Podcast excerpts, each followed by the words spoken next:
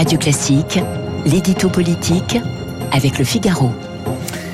8h12 sur l'antenne de Radio Classique, l'édito politique avec Guillaume Tabar. Bonjour Guillaume. Bonjour Renaud. Après la décision de la Cour suprême américaine, la majorité présentera une proposition de loi pour inscrire le droit à l'avortement dans la Constitution. Un consensus est-il possible sur cette question? Écoutez, s'il s'agit de dire que l'opinion française considère dans son écrasante majorité que l'avortement est un droit, euh, oui, c'est un fait. Euh, les mouvements pro-vie pour qui c'est l'enfant à naître qui a d'abord un droit à vivre, sont très faibles comparés à ce qu'ils sont aux États-Unis. Et les politiques qui réclament cette inscription vont s'appuyer sur cela.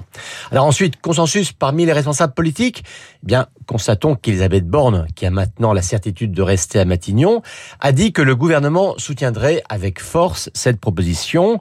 Euh, à LR, des personnalités comme Bruno Retailleau s'y sont dit hostiles et on peut penser que ce sera la position dominante à droite. Euh, Marine elle, s'est contentée d'un étrange pourquoi pas sachant que son groupe est divisé sur la question. Et finalement, la seule prise de position hostile à l'inscription de ce supposé droit à l'avortement dans la Constitution, c'est François Bayrou. Il l'a dit clairement hier.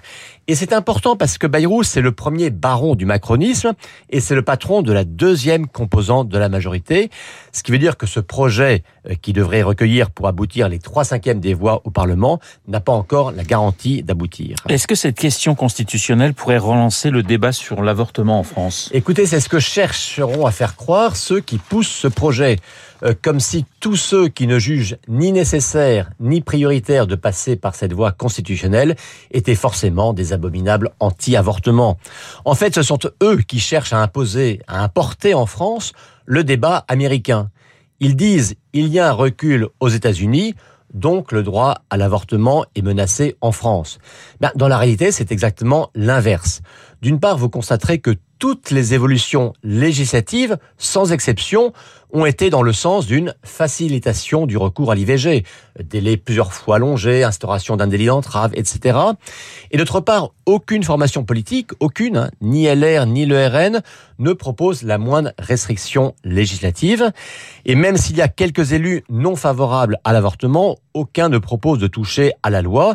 Et c'est aussi une grosse différence avec les États-Unis, car en France, les provis n'ont aucun relais politique majeur. Dans ce climat politique actuel, euh, Guillaume, quel sens prend cette initiative? Écoutez, sans que ce soit forcément le but recherché, euh, cela a un double effet diversion. Un, euh, le casse-tête du gouvernement, on le voit bien, c'est de trouver des majorités. Eh bien, les macronistes auront beau jeu de dire, on nous disait que c'était impossible, voyez, on a déjà trouvé une raison de, de majorité. Et deux, une révision constitutionnelle, ça prend du temps, beaucoup de temps. Et ce serait du temps pris sur les réformes ou les sujets qui touchent à la vie quotidienne des Français.